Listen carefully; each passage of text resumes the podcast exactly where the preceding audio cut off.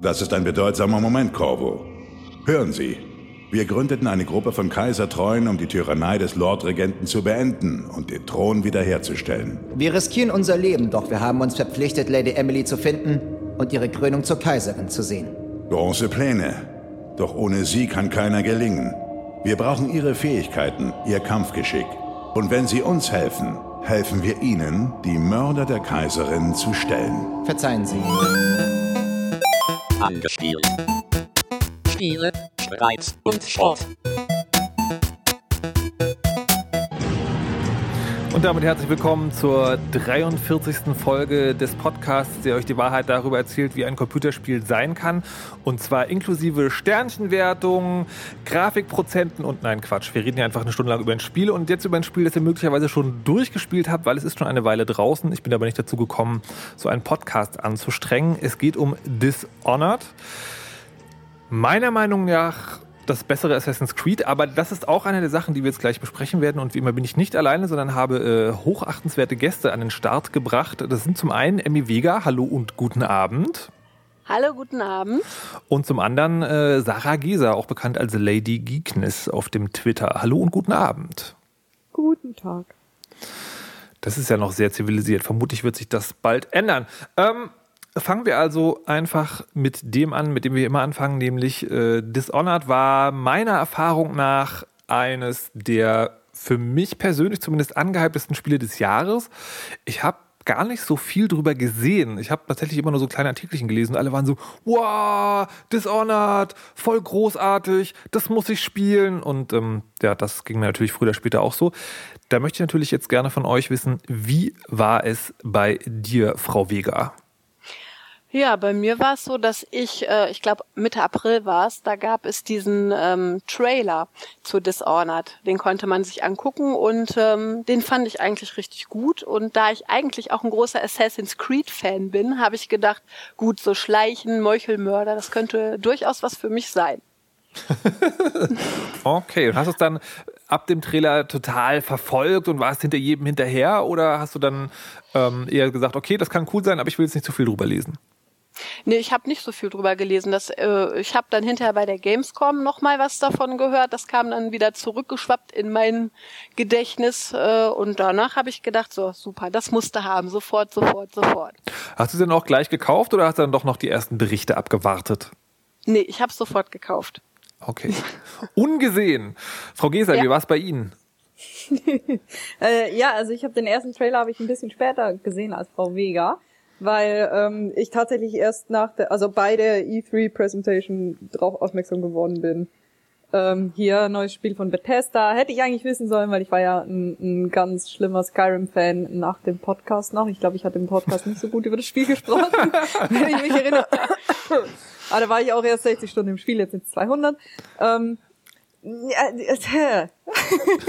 der Trailer hat mich ja total geflasht, wie man vielleicht, wenn, wenn man mir auf Twitter folgt, hat man das ein bisschen gemerkt, dass ich äh, sehr überzeugt war, dass dieses Spiel sehr, sehr großartig wird. Mir gefällt halt das Setting enorm gut.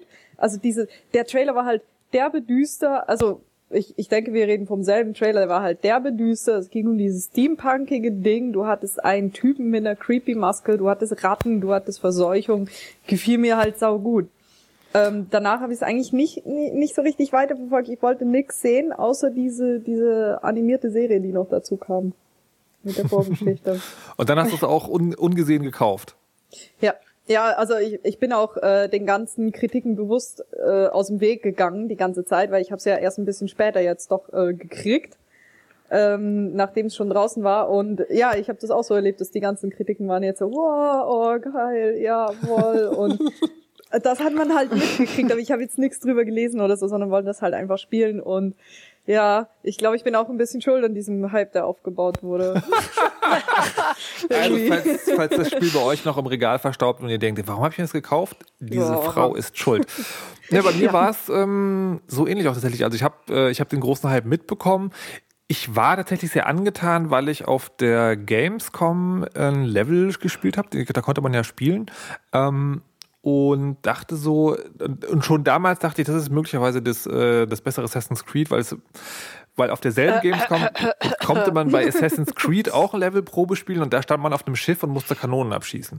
Und da dachte ich so, ja, aber nee. Und habe das Spiel mir dann auch äh, sofort geholt, muss natürlich auch sofort spielen. Und äh, klar, da war ich natürlich sehr gespannt, was passiert denn jetzt eigentlich, wenn man dieses Spiel anmacht und zum ersten Mal in diese Welt eintaucht.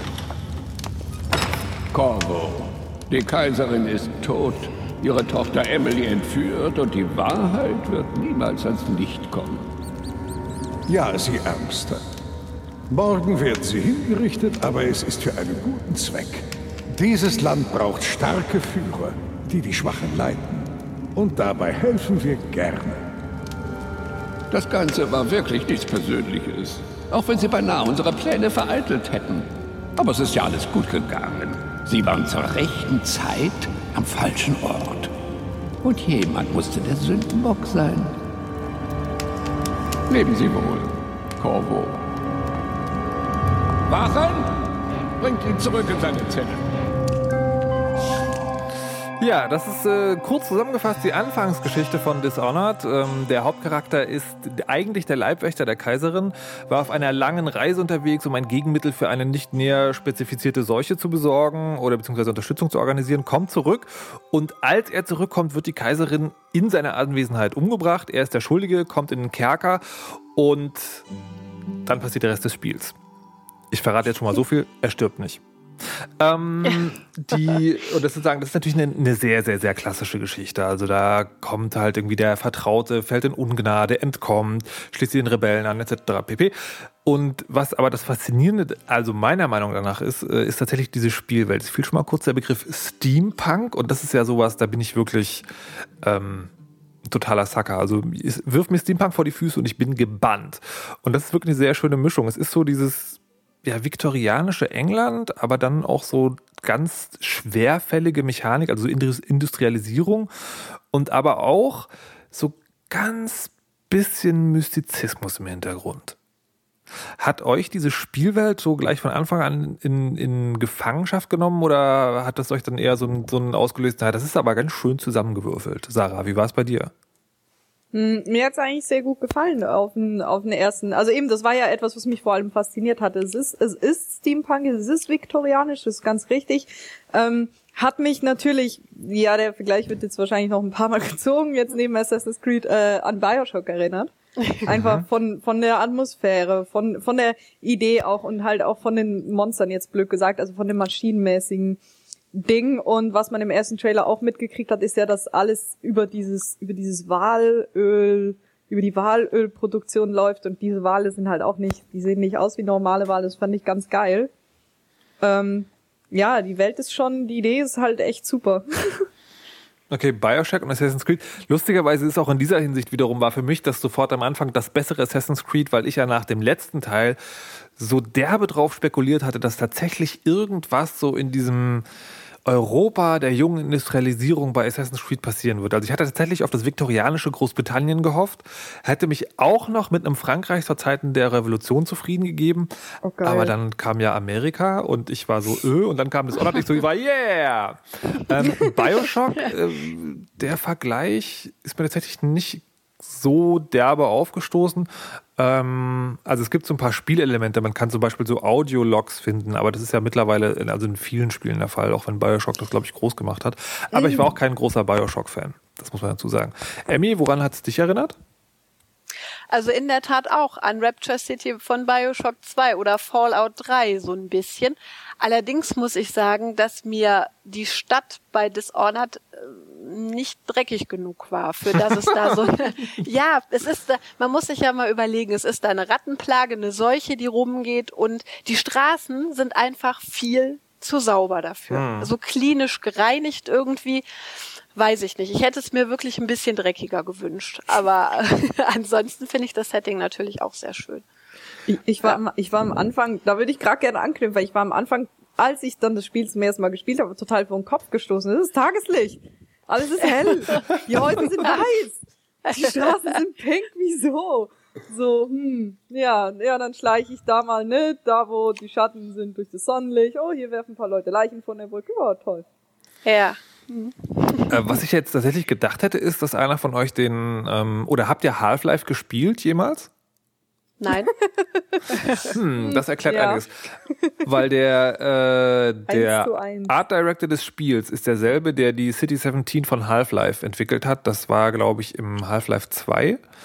Mhm. Und so, wenn man das einmal im Kopf hat, dann ist das ganze Spiel schon sehr, sehr, sehr, sehr, sehr extrem wie Half-Life. Also, ja, das stimmt. Äh, Die haben da nicht viel verändert, glaube ich. Und das sieht leider auch, ganz ehrlich, es sieht für ein es sieht für den Titel, den er ist, also ich, ich weiß nicht, zählt man den schon zu den AAA-Titeln oder so, finde ich, er Ja, sieht halt schon. auch von den Texturen echt ein bisschen schwach aus. Also jetzt gerade verglichen mit Bioshock, das echt sehr viel älter ist, echt nicht so toll. Also gerade das Wasser am Anfang kann man meckern.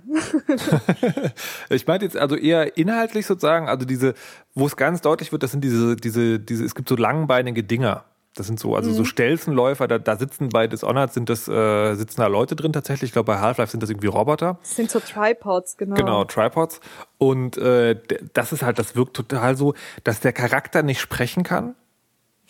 Ist natürlich auch, also weiß ich nicht, ob eine gewollte oder vielleicht wollte der Typ das so, ähm, Anknüpfung an Half-Life. Und auch die Art und Weise, wie das wieder so nebenbei Sachen passiert, wie Charaktere mit einem reden, wie, wie die Wachen miteinander reden, wenn man an ihnen vorbeischleicht oder halt eben auch nicht.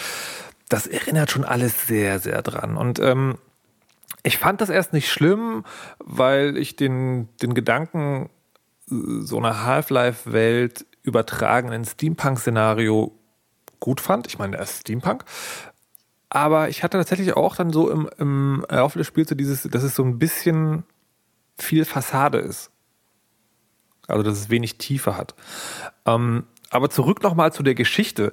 Hat euch, das ist, also ich fand, die, die ist ja wirklich Standard. Ich, das habe ich schon, so viel hatte ich vorher schon gelesen, dass, dass die Geschichte jetzt nicht so derbe dick aufträgt. Ähm, war euch das Motivation genug oder war es eher so eine lose Rahmenhandlung, die jetzt eigentlich auch egal war?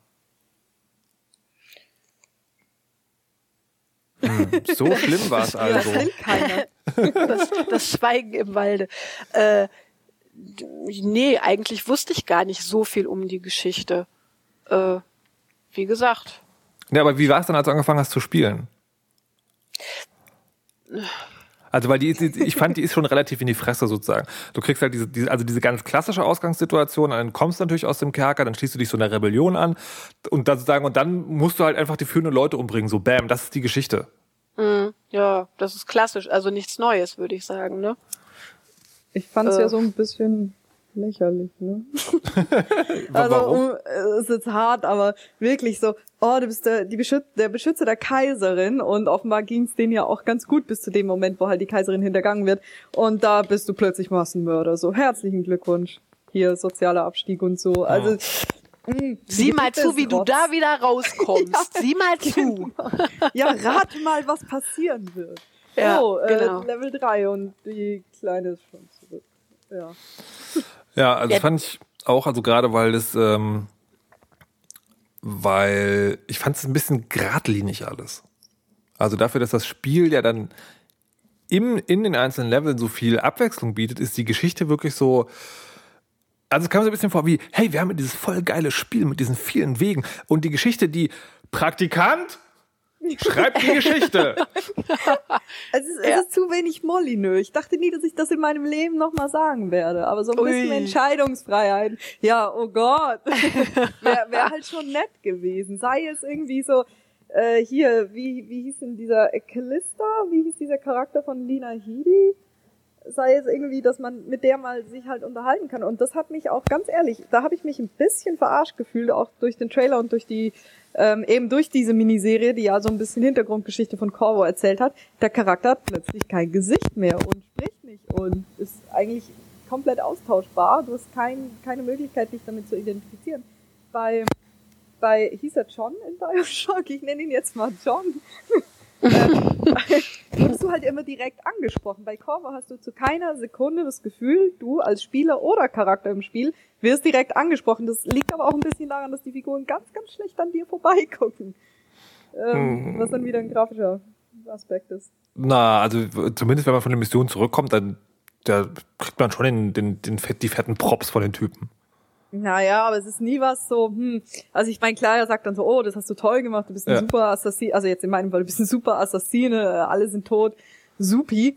Aber irgendwie so, da, da ist nichts dahinter. Es ist halt, wie du sagst, es ist, es ist geradlinig, Ja. aber es ist halt eine äußerst langweilige Linie, wenn du mich fragst. Also da hätte man Ja. definitiv mehr machen können, gerade mit diesem Setting, das so unglaublich viele geile Sachen bietet. Deswegen fand ich zum Beispiel die Lumpengräfin, finde ich den mit Abstand spannendsten Charakter bis jetzt. Weil Dazu kommen wir noch. Ich würde das sagen, ich würde das noch unterteilen in, äh, das ist jetzt die Rahmengeschichte, die wir sprechen, und die Lumpengräfen ist ja so ein bisschen das Leben in der Stadt oder das Leben in, in der Spielwelt, durch die man nachher zieht.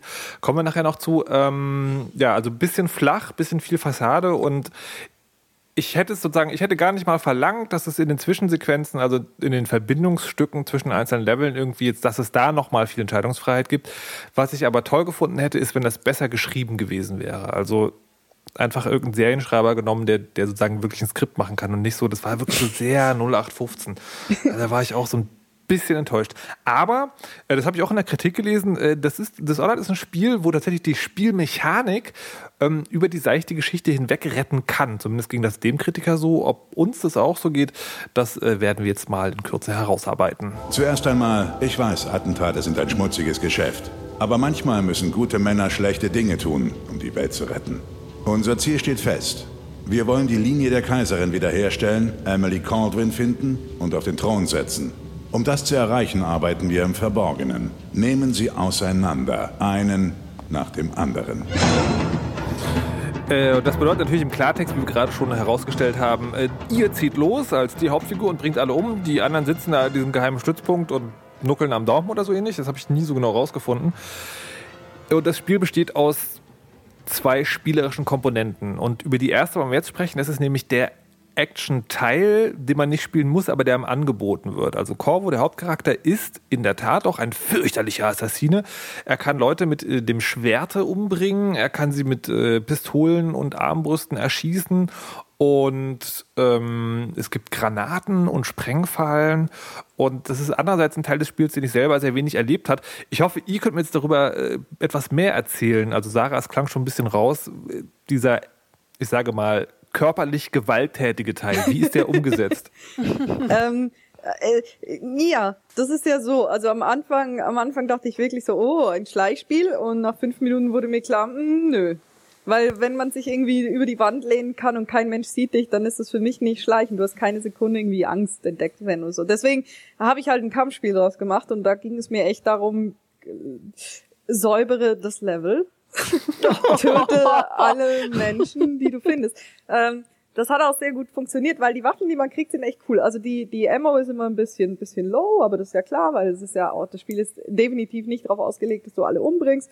Und ich habe es jetzt auch nicht auf dem einfachsten Schwierigkeitsgrad gespielt, weil ich habe gehört, man kriegt sonst äh, äh, mehr Ammo und, und mehr Leben und mehr von diesem, ich wollte Adam sagen, aber es ist ja was anderes. Egal, ähm, die Nahkampf ist scheiße. Nahkampf Warum- ist warum? richtig scheiße. Also, äh, sobald man, das Messer ist ja cool, die Idee ist auch cool, du kannst auch Leute ganz cool töten mit dem Messer. Also da gibt's echt schöne Sequenzen, wo du Leuten halt wirklich den Kopf abschneiden kannst und dann hast du nur noch den Hals in den Händen und so. Da, darüber freue ich mich ja extrem. Oder wo du halt aus hohen Höhen runterfallen kannst und du Leute direkt töten oder durch den Rücken stechen kannst. Das ist super.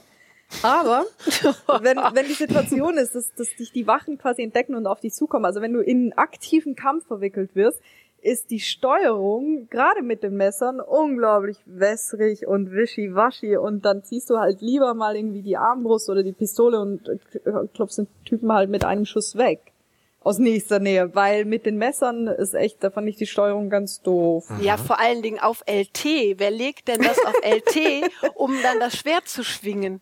Ja, Ich vertue mich da jedes Mal. Also Ich muss ja ganz ehrlich sagen, ich, ähm, ich muss jetzt gucken, LT, ah genau, das ist der, der Knopf für den linken Zeiger. Ich komme mal mit den Bezeichnungen durcheinander. Für den, ich fand das jetzt nicht so wild. Ich bin da eigentlich gut mit klargekommen. Ich habe es tatsächlich andersrum gespielt, aber aus genau demselben Grund, äh, wie Sarah das gesagt hat, nämlich ich habe irgendwie so am Anfang mal so, also ich wollte von Anfang an das Achievement irgendwie nicht gesehen werden, habe dann aber natürlich, wie man das so macht, wenn man schon abgespeichert hat und gleich ins Bett gehen will, man schnetzelt nochmal, einfach um mal auszuprobieren.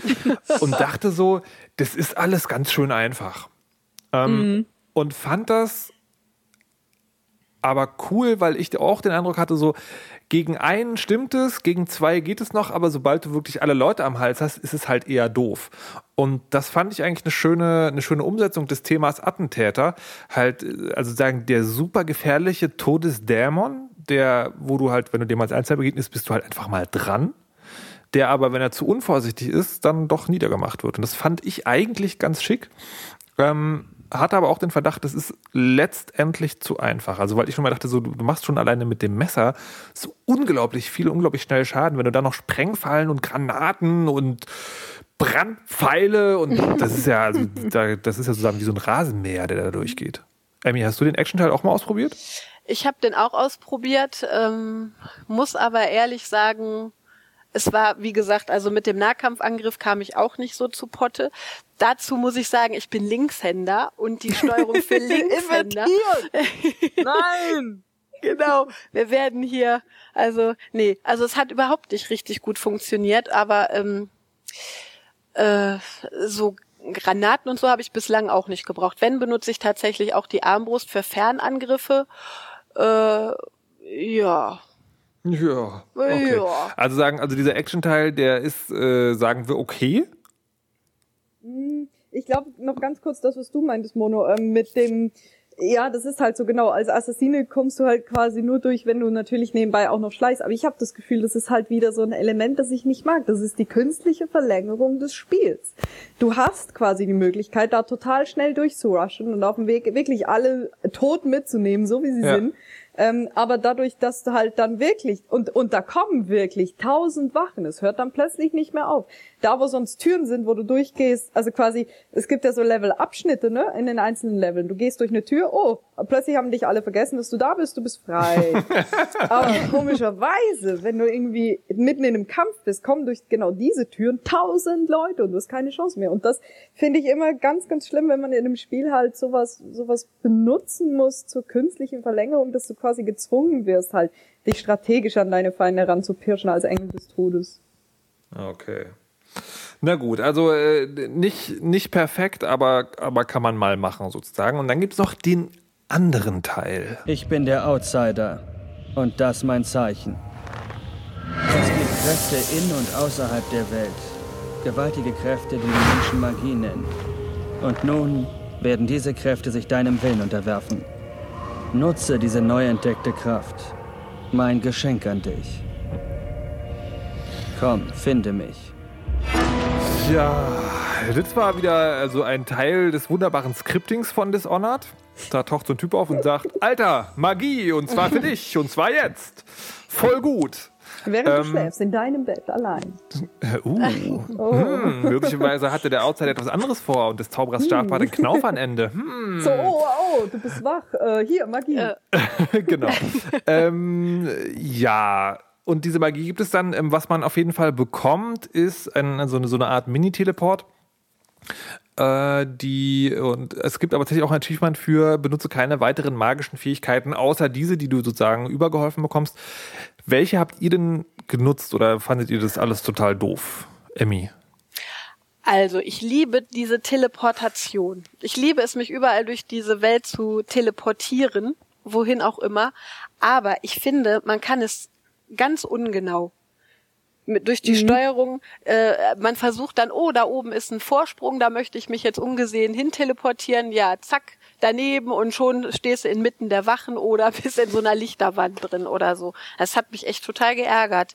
Ähm, was ich auch ganz cool finde, sind diese, äh, dieser tödliche Schwarm oder sowas, diese Ratten, die dann plötzlich da auf deine Feinde herniederstürmen. Das habe ich hin und wieder benutzt. Was ich gar nicht, also was ich ausgebaut habe, ist zwar die Nachtsicht, aber ich muss ehrlich sagen, die habe ich so gut wie gar nicht äh, benutzt. Ich habe das gerade noch mal eben, als ich angespielt habe, noch mal geguckt, aber irgendwie fand ich die jetzt auch nicht ganz so toll, weil ich ich kann nicht genau sagen, diese Wache ist jetzt genau auf meiner Ebene und diese, dieser Tallboy läuft eine Ebene unter mir oder so. Das ist ein Mischmasch und also orientierungsmäßig ist das überhaupt äh, nicht so ganz klar zu deuten. Na, Ich habe äh, bei der bei der bei dieser arkanen Sicht oder wie das heißt, das hat mich sehr an Batman erinnert. Der hatte auch so eine Detektivsicht ähm, und hatte auch so befürchtet, ah, dann, dann gibt es bestimmt Leute, die laufen das ganze Spiel rum. Du hast dann so einen Sepia-Filter über der Szenerie und die Leute sind irgendwie gelb und die Sachen, die toll sind, sind grün. Und ich hatte auch dieses ganze, dieses, also dass diese ganzen Fähigkeiten so ein bisschen unperfekt sind, hatte ich das Gefühl. Also gerade bei dem Teleportieren auch und auch bei diesem, äh, bei diesem, ähm, na sag schnell hier, bei diesem, na? Mana-Sicht oder wie das heißt. Ja. Und äh, was habe ich denn noch gemacht? Das Zeitanhalten auch, da, wusst, da weißt du auch mal nicht so genau, wie lange bleibt das denn jetzt irgendwie, was aber an sich eine sehr coole Sache ist, dieses, ähm, dieses Das Zeitanhalten. Herz. Und ähm, habe mich aber damit arrangiert, weil ich die Vorstellung ziemlich geil fand, dass das viel eher dem entspricht, wie so eine magische Fähigkeit funktionieren würde, wenn du sie hättest. Und das fand ich dann irgendwie schon wieder sehr sympathisch. Also gerade bei diesem Teleportsprung, der auch also im Spiel nicht so ein richtiges Teleport ist, sondern eigentlich nur so ein, du bewegst dich sehr schnell von einem Ort zum anderen, ähm, dass du da nicht so genau abschätzen kannst, wie weit reicht es jetzt und wirst es wirklich äh, auf den Vorsprung schaffen. So, das fand ich fast schon wieder sympathisch, weil es dem Spiel so ein bisschen naja, Unsicherheitsfaktor gibt. Und das fand ich eigentlich wiederum nicht schlecht, weil es dem, dem Ganzen dann so, ein- so, ein- so die Übermächtigkeit genommen hat. Und deswegen konnte ich mich damit sehr gut arrangieren. Sarah, wie war es bei dir? Hm, lustig, dass du Übermächtigkeit sagst. Weil ich finde, also, ja, ich fange jetzt auch mal an mit diesem, mit diesem Teleport-Ding. Das ist ja eigentlich nur ein Grapple-Hook. Also du hast eine begrenzte Reichweite, wo du dich halt quasi hochziehen kannst. Also ich habe es immer so als Hochziehen empfunden, weil man macht ja den Weg physisch. Ähm, und also nur schneller halt als in der Realität. Und ja, nach oben geht nicht. Und meistens geht auch auf die andere Seite, äh, wenn, wenn da drüben irgendwie ein Vorsprung ist, geht nicht. Ähm, die Welt war dafür auch ein bisschen, also da, erst als ich den Grapple Hook quasi hatte, war mir klar, wie, wie, wie steril die Welt eigentlich ist. Man hat gar nicht so viele Möglichkeiten, überall rumzuklettern. Davor hat man die ja noch angestrengt besucht, danach hatte ich einfach immer die ganze Zeit nur noch dieses Ding aktiviert und geguckt, wo fällt der Strahl hin. Ah ja, da kann ich hoch, da sind so Siegpfeile. Ähm, dann die Nachtsicht. Also ich habe ja, ähm, was, was einem der Outsider gibt, ist ein Schweineherz.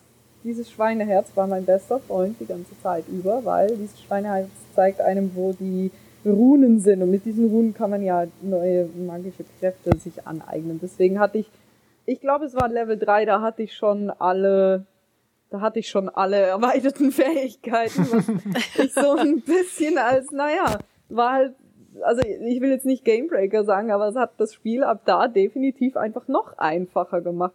Weil eben, wenn ich hier, hier konnte ich so Bioshock-mäßig halt den Schwarm Bienen, äh, nein, Entschuldigung, Ratten äh, auf die Gegner loshetzen. Und auf der anderen, gleichzeitig konnte ich die Zeit verlahmen und, und irgendwie gucken, wo laufen welche Leute lang. Das, äh, also gerade die Nachtsicht auf dem zweiten Level, glaube ich, ist das. Kann man durch Wände gucken, man sieht, wo die Leute hingucken. Es wurde alles sehr, sehr einfach. Und ähm, das hat auch damit zu tun, dass eigentlich immer, also bei Bioshock war es halt so, die, die Kräfte machen dich eigentlich erst zu dem, was du bist. Und du hattest die ganze Zeit die Notwendigkeit, dieses Atom zu suchen. Also diese, die, quasi den Rohstoff, den du brauchst, um dir diese Kräfte anzueignen. Bei Dishonored hast du keinen Moment irgendwie ein Panikgefühl oder so, weil du findest das Zeug überall, in jeder Schublade, in jeder Hosentasche von irgendeiner Wache oder so. Warum die das Zeug mittragen, ich weiß es nicht. Aber es ist halt, es ist einfach da und du denkst, ja, okay. Und äh, das hat's echt ein bisschen zu einfach gemacht, fand ich dann plötzlich, wie du, wie du ja auch sagst. Hm, jetzt haben wir also schon, also beide äh, tragende Elemente des Spiels sind, sind so ein bisschen, ja, aber. Unausgegoren. Mhm. Ja, ja, Unausgewogen. also, hm, ja, also, also, hm. Ich bin mir unschlüssig, also ich, ich, würde ein, ich würde eigentlich denken, so, nee, doch ist, also ich mag es eigentlich, aber ich gebe dir, ja, doch, unausgegoren stimmt schon. Also es, ist, es, es fühlt sich nicht ganz rund an.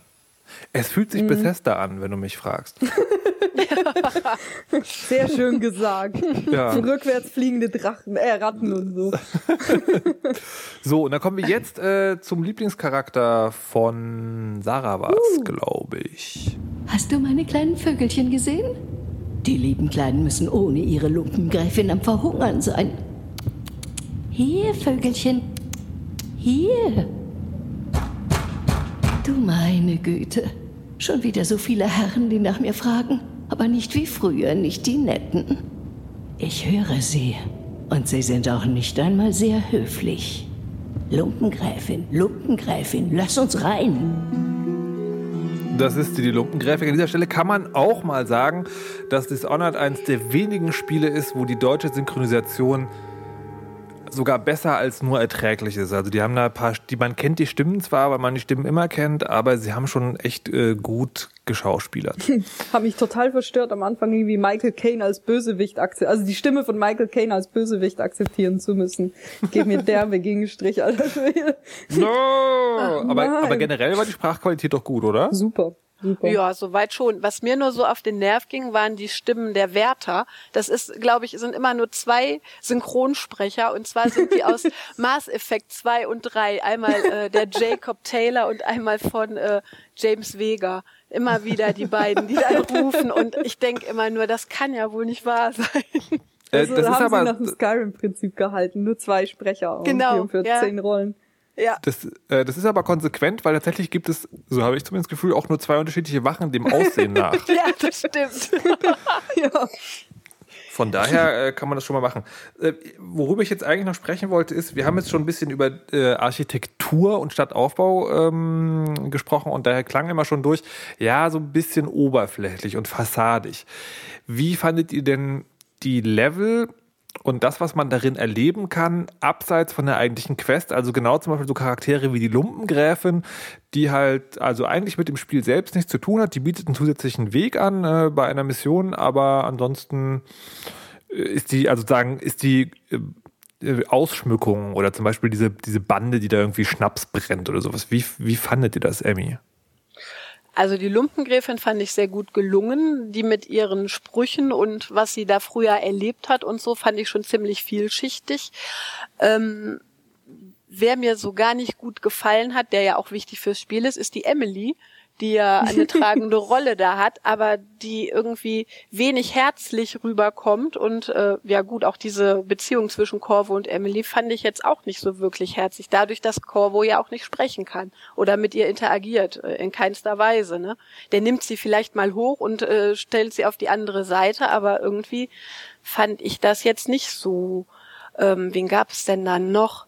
Ähm, Ja, ich, ich meine eigentlich zu sagen, nicht nur wirklich Charaktere, sondern die ähm, so, ein- so ein Open-World-Spiel, das, das braucht ja, damit es wirklich funktioniert. Und das ist ja eine Sache, die hat Assassin's Creed sehr gut gemacht. Also im Rahmen der Möglichkeiten braucht es eine Welt, die lebendig wirkt. Also wo Leute rumlaufen, wo, wo Dinge passieren, wo es Hintergrundgeschichten gibt, die man sich anhören kann, aber nicht muss. Kleine Momente, wo man Sachen belauscht, wo man denkt, hey, das ist aber cool, dass das sozusagen an dieser Stelle, wo man, wo vielleicht gar nicht alle Spieler hinkommen, dass man das noch beobachten kann. Ich meine eher sowas, als sagen, die Lebendigkeit der Welt, als wie ihr die empfunden habt. Hm. Tja. Tja, also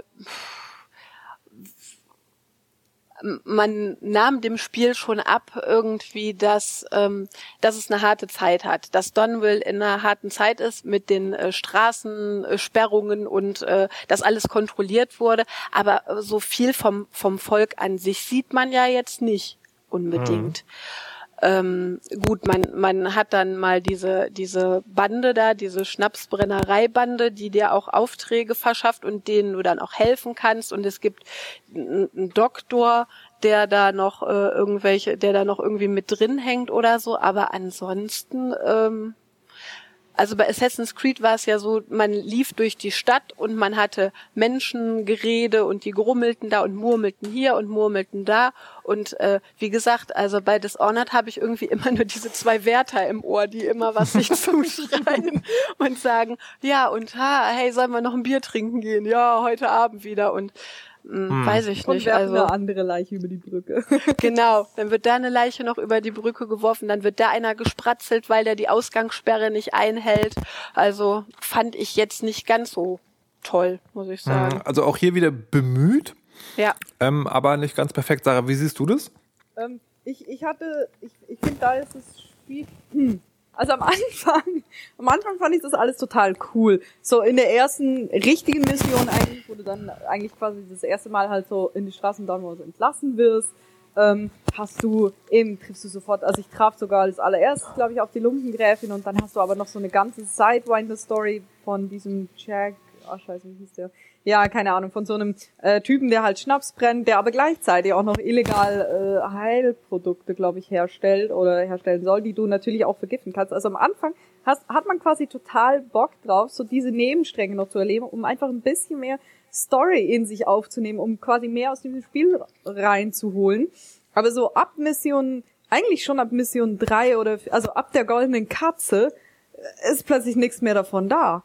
Da ist, also, da, da ist nichts mehr. Da, da wird dir quasi so gesagt, okay, äh, hier, geh und töte die äh, oder sprich mit diesem Typen da. Und dann gehst du dahin und sprichst mit diesem Typen und dann hast du aber immer noch die Option, okay, töte sie einfach oder mach das und das und das und das. Da hast, hast du gar keinen Bock mehr drauf, vor allem auf das fand ich ganz, also neben diesem wirklich sterilen Aussehen der ganzen Welt fand ich das Backtracking ganz, ganz komisch. Dass man immer wieder zum gleichen Ort hinfuhr und von da aus dann losgehen musste, so. Hm, ja, fand ich Na, ein bisschen das- komisch. Fand ich nicht so schlimm, weil es ja den Eindruck verstärkt, dass du in, in einer tatsächlich existierenden Stadt unterwegs bist und es öffnete sich ja auch quasi immer ein neues Viertel. Ähm, aber ich hatte schon auch so mit weiterem Verlauf des Spiels immer mehr das Gefühl, dass ähm, also auch hier wieder so eine Oberflächlichkeit, dass man Mhm. sich nicht in der lebendigen Gesellschaft, sondern Genau. in aufgestellten Figuren bewegt. Ja, und es ist egal, was du machst. Also eben, ich habe ziemlich von Anfang an, ich wusste ja nicht, was ich mache. Ich dachte, ich probiere es einfach mal aus. Irgendwie das ganze Trinkwasser der Stadt verseucht. ähm, danach waren halt vielleicht, ich weiß nicht, vielleicht waren zwei von diesen Weinern mehr auf der Straße anstatt einer, aber mein Gott, das ist für mich jetzt nicht wirklich eine Konsequenz, wo ich mir jetzt gedacht hätte, oh, weil in, in, in anderen Spielen hast du es halt oft so, dass du dann denkst, hoppla, das hätte ich mal lieber nicht gemacht oder oh, Ja. das war ja ziemlich böse. Aber dieses Spiel so mit Gefühlen schafft Dishonored bei mir wirklich keine Sekunde und da, da war ich ein bisschen enttäuscht halt einfach. Außer in dem Moment, ähm, das fand ich tatsächlich, ich, ich, ich finde auch Emily total, total gesichtslos und, und langweilig. Aber der eine Moment, wo man sie dann doch aus diesem, aus diesem Nuttenhaus rausholt und sie erzählt, wie sie die Leute beim Bügeln äh, mithören musste, das fand ich dann doch ganz süß.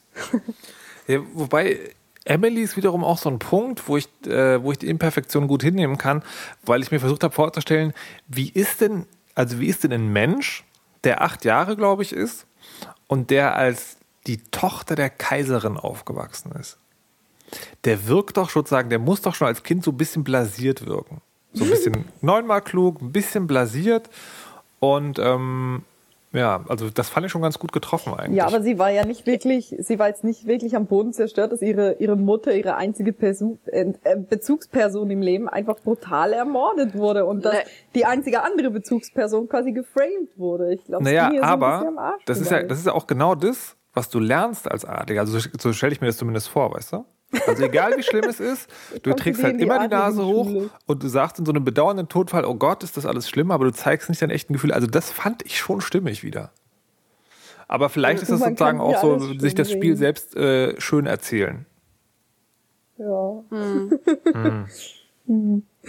Na gut, kommen wir jetzt aber endlich mal zu dem Teil, auf dem das Spiel ja eigentlich besteht. Und das ist, äh, Leute, ich sage nicht umbringen, ich sage aus dem Weg räumen. Und du willst da rein in diese Aufmachung und die Pendleton-Brüder umbringen?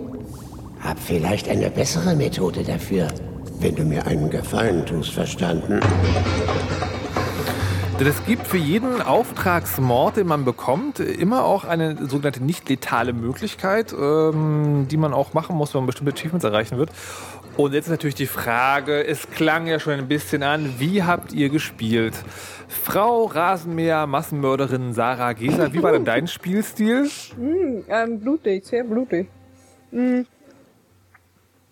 Eigentlich habe ich die ganzen Schleichmöglichkeiten nur genutzt, um möglichst coole Todesmoves hinzukriegen, was auch hervorragend funktioniert. Was ich auch wirklich die eigentlich das stärkste Element des Spiels finde, auf wie viele Arten und Weisen und von wo man Leute töten kann. Allerdings hm, darf ich da schon ein bisschen mehr auf die auf die Technik des Spiels eingehen. Ja, ja, gerne. Ähm, also, was ich, äh, am Anfang ist man im Gefängnis, man bricht aus und äh, kriegt da halt so tutorialmäßig die Steuerung präsentiert. Und da gab es eine Szene, da kommen so zwei Wachen, kommen auf eine Tür zu quasi, du befindest dich hinter dieser Tür, die steht aber offen. Und wenn du jetzt quasi mitten im Türweg stehst, dann sehen die dich natürlich und schlagen Alarm. Jetzt gibt's aber die Möglichkeit, wenn du Y drückst, dass, dass du dich an die Wand lässt und dann in die Tür reinguckst, mit Y. Und diese Y-Funktion ist wirklich das Lustigste, was ich in einem Videospiel hier erlebt habe, was stimmt. ernst gemeint Ja, ist. das, ja, das stimmt. Du kannst dich überall reinlehnen. Ey, ich, ich stehe irgendwie hier, ich habe gerade die Drinks von zwei Menschen vergiftet, weil ich dachte, ach, drauf geschissen. Und ähm, dann lehne ich so hinterm Kamin hervor und lach mir so ins Fäustchen so, ho, ho, ho, ihr seid gleich tot. Die gucken genau in meine Richtung. Die sehen mich nicht. weil ich lehne ja. Ich stehe nicht da, ich lehne da. Das fand ich ein bisschen komisch. Und die Tische, unter die man kriechen konnte, waren doch so sehr niedrig, dass ich mich dauernd fragte, okay, wie sieht das gerade aus? Und jedes Mal machen musste wie man sich da so froschmäßig drunter versteckt und dann so mit dem Messer so zick, zick, zick. Ja, Aber du hast sozusagen, also du hast es gewalttätig gespielt, aber du hast trotzdem die vielfältigen Möglichkeiten genutzt. ja genau. Und das hat, das hat tatsächlich auch Spaß gemacht. Ich bin auch sehr, sehr oft in eine Lichtwand gesprungen, weil ich nicht gerafft habe, dass das nicht einfach, dass man da nicht drüber teleportieren kann. Aber die, konnten, die Wachen konnten da durchgehen zu Fuß. Was soll das denn? Ja, Das dann, die, ich nicht die kann man ja umprogrammieren, die Lichtwände. Ja, nee, das war mir dann schon wieder zu zu äh, im Spiel drin. Ich kann auch einfach alle umbringen und äh, ich kann die Lichtwand so einschalten, dass sie alle umbringt. Stimmt doch, das habe ich ein paar Mal gemacht. Auf Ja, die harte genau. Tour. Das meinte ich ja. So. Emmy, wie hast, wie hast du gespielt? Also ich hatte ja mir vorgenommen zu schleichen. Ich wollte das ja ganz äh, ne, versteckt, verborgen machen. Es ging einfach nicht. Ich bin wie der Elefant im Porzellanladen. Hallo, hier bin ich. Los, Jungs, kommt schon. Ich stetzel euch jetzt mal alle da nieder. Und äh, ja, so, also es wurde dann blutiger, als ich es beabsichtigt habe, ehrlich gesagt. Ähm, ich habe auch verschiedene Sachen ausprobiert von, ähm, ich habe mich in eine Ratte verwandelt und bin da durch die Kanäle geschlichen bis über, äh, ich bin von äh, Dachvorsprüngen auf die Wachen niedergehopst und habe sie von hinten ermeuchelt. Also ich habe eigentlich alles versucht. Was ich allerdings gehört habe, ob es jetzt stimmt, weiß ich nicht. Ich habe gehört, je, je schlimmer man das Spiel spielt, also je blutiger man das Spiel spielt, desto schlimmer soll das Ende hinterher werden. Das ist so konzipiert worden wohl von den Machern irgendwie. Ich Ja. Bin gespannt, welches Ende von den dreien mich dann erwartet am Ende. Also mal sehen.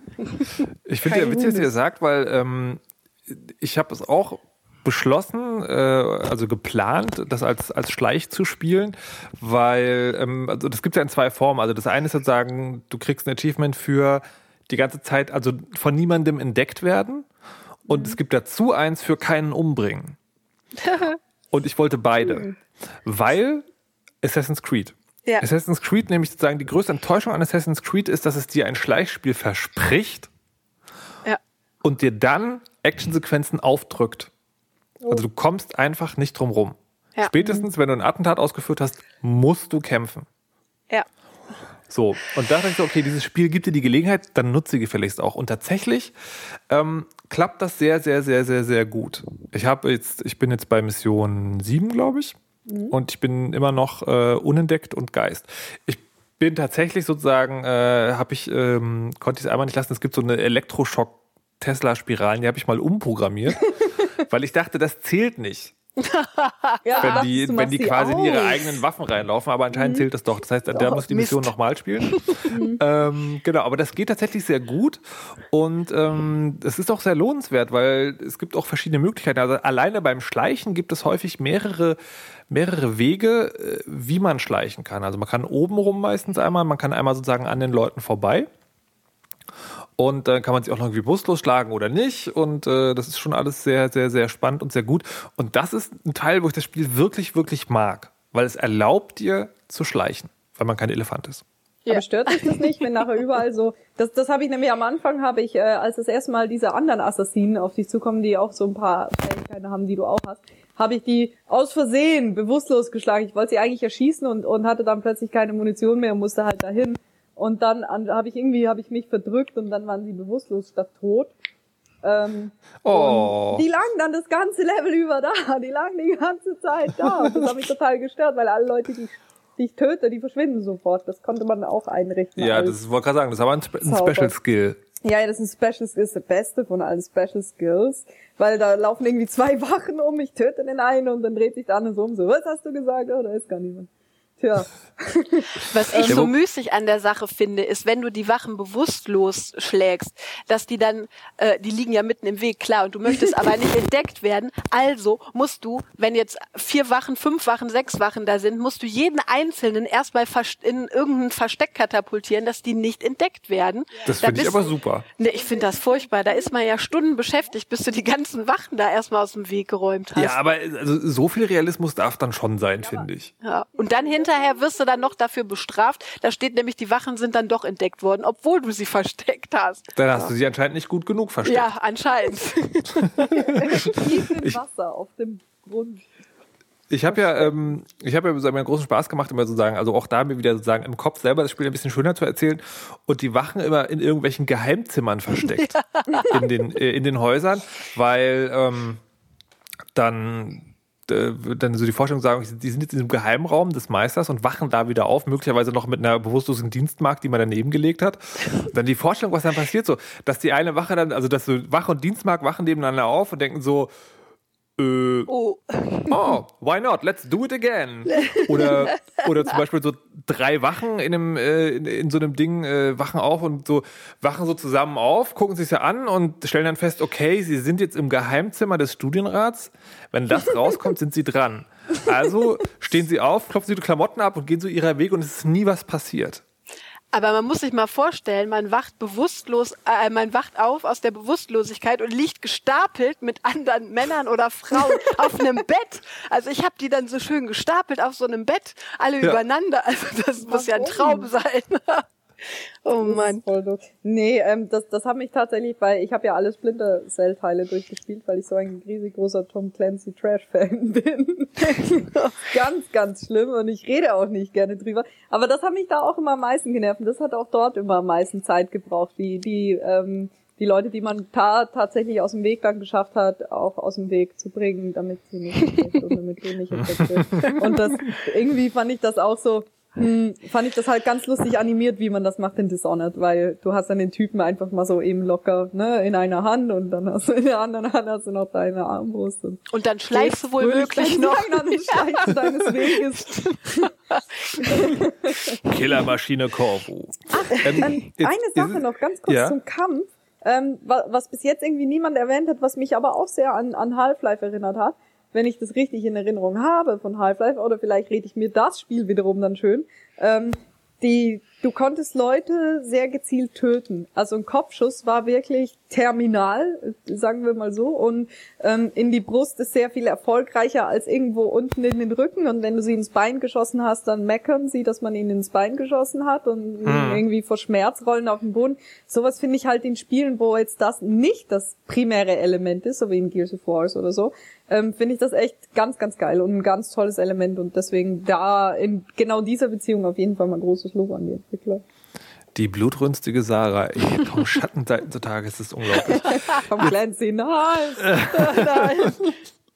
Ähm, aber nochmal zum, äh, zum Mordauftrag an sich. Es gibt ja für jeden, für jeden Mordauftrag also mehrere Wege. Also es gibt immer den äh, nicht tödlich, den irgendwie so, äh, also mit großem Alarm zu machen und den mit weniger Alarm zu machen und so.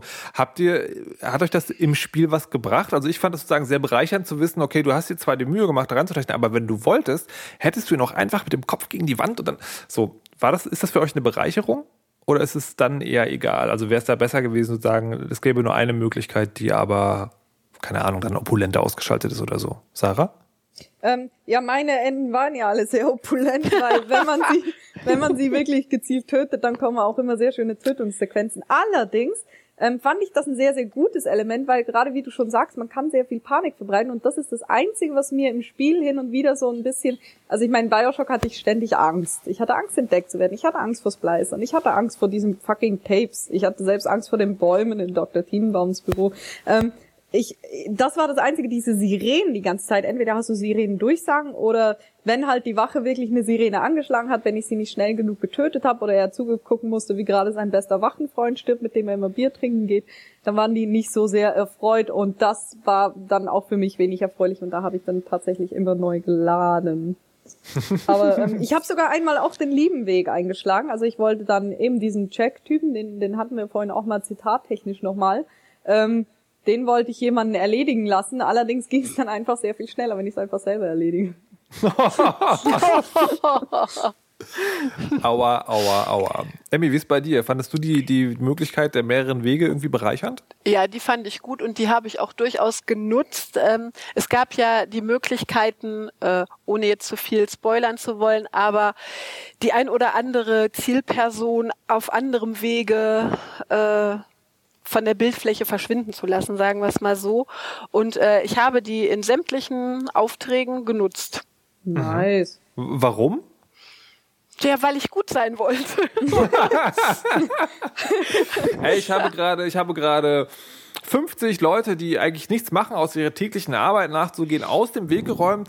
Aber diesem Typen da, der dafür zuständig ist, dass hier viele Leute verhungern, dem spare ich das Leben, weil ich bin ein guter Mensch. Versteht ihr? Aber nee, das, das war ja gar nicht, der ist ja gar nicht gut. Also das, das Ende für ihn war ja gar nicht so gut. Er ist nur von der Bildfläche verschwunden. Ach so, verstehe. Ah, Also du meinst, er hatte noch seinen Kopf, das Schicksal war aber auch schlimm. Genau, das Schicksal war noch schlimmer als der Tod. Oh. oh, es war der Outsider im Bett nachts. Wenn du schläfst. Pfui. So, jetzt haben wir also ein Spiel, von dem wir alle sehr angehypt waren. Das aber, wenn man über einzelne Teile redet, immer so ein Ja, aber es könnte auch besser hervorruft. Ähm, und tatsächlich ist es bei mir so, dass ich mir auch nicht ganz sicher bin, ob ich es noch zu Ende spielen werde. Also sicherlich irgendwann, aber ich habe jetzt so nicht den unbedingten Druck, das zu tun. Jetzt ist bei angespielt so, dass sie hier, wie gesagt, keine Sternchen vergeben werden und keine Prozentzahlen, sondern dass jeder mal sagt, dass wir immer davon ausgehen, ihr wollt sowieso alle Spiele haben. Immer. Die Frage ist nur, zu welchem Preis. Die Frage ist also jetzt an euch, wie viel denkt ihr, ist es gerechtfertigt, für Dishonored auszugeben? Sarah. 15 Euro im Nintendo 3DS eShop. Nee, Scherz. What? Ähm, what? Nein, ähm, ja, äh, ich, ich weiß jetzt gerade, ich habe jetzt gerade nicht mehr im Kopf, bei wie viel das Spiel jetzt immer zur Zeit liegt oder wo es lag, als es halt rausgekommen ist. Ich denke, das ist so ein typischer, ähm, so ein typischer Mittel, Mittel, so ein typisches Mittelding. Es ist gerade, es ist besser als als ein, ich sage jetzt mal ein Download-Titel, aber es ist auch für mich jetzt wirklich gefühlt und auch nicht nur von den Elementen, sondern einfach als Gesamtpaket ist es für mich kein AAA-Titel. Also Aber was, was heißt das in Geld? es ist 29 Euro. 29 Euro. Ähm, eine andere Frage noch. Glaubst du trotzdem, dass man es, also wenn wir jetzt zum Beispiel irgendwie Ende des Jahres über das Spiel des Jahres sprechen, glaubst du, man sollte Dishonored gesehen haben? Ja, definitiv, definitiv, ja. Also ähm, es wird ja was, mh, es ist es ist zu keiner Sekunde wirklich innovativ, aber so die Packung hat man halt noch selten gehabt. Also ich finde, es lohnt sich schon, dem eine Chance zu geben. Auf jeden Fall. Ich wollte bis jetzt habe ich durchgehalten, nichts gegen Assassin's Creed zu sagen. aber es ist halt besser als Assassin's Creed. Warte, was, was ist besser? ähm, Dishonored. Ja, okay. Einfach nur so vom, vom Drive. Aber äh, es ist schon so, wie Mono sagt. Es gibt das, das Spiel selber gibt einem nicht wirklich den Grund, es durchzuspielen, obwohl man weiß, also weiß man denn, dass man verschiedene Enden hat. Okay, jetzt wisst ihr es. Ähm, dass man höchstens da noch rausfindet, okay, wie ist dann halt das gute Ende, wie ist das schlechte Ende. Aber ganz ehrlich, ich glaube, da werde ich mir die Enden vorher auf YouTube angucken, bevor ich das Spiel durchspiele. ja. Ja, aber ich finde es äh, ich auch äh, lohnenswerter als äh, Assassin's Creed. Aber gut, 30 Euro. Emmy, wie sieht's bei dir aus? Also erstmal würde ich sagen, der Wiederspielwert dieses Spieles ist nicht sehr hoch. Null. Ja, also Null ist echt? Wort, das du suchst. Ja, Tatsächlich? genau. Also ich glaube tatsächlich, man kann es ja, man kann es äh, also einmal als Geist und einmal als, als Action-Ding spielen. Ja, aber mich, wenn ich jetzt das Spiel durch habe, interessiert es mich jetzt nicht, wie ich es als Geist nochmal spielen würde Okay, momentan.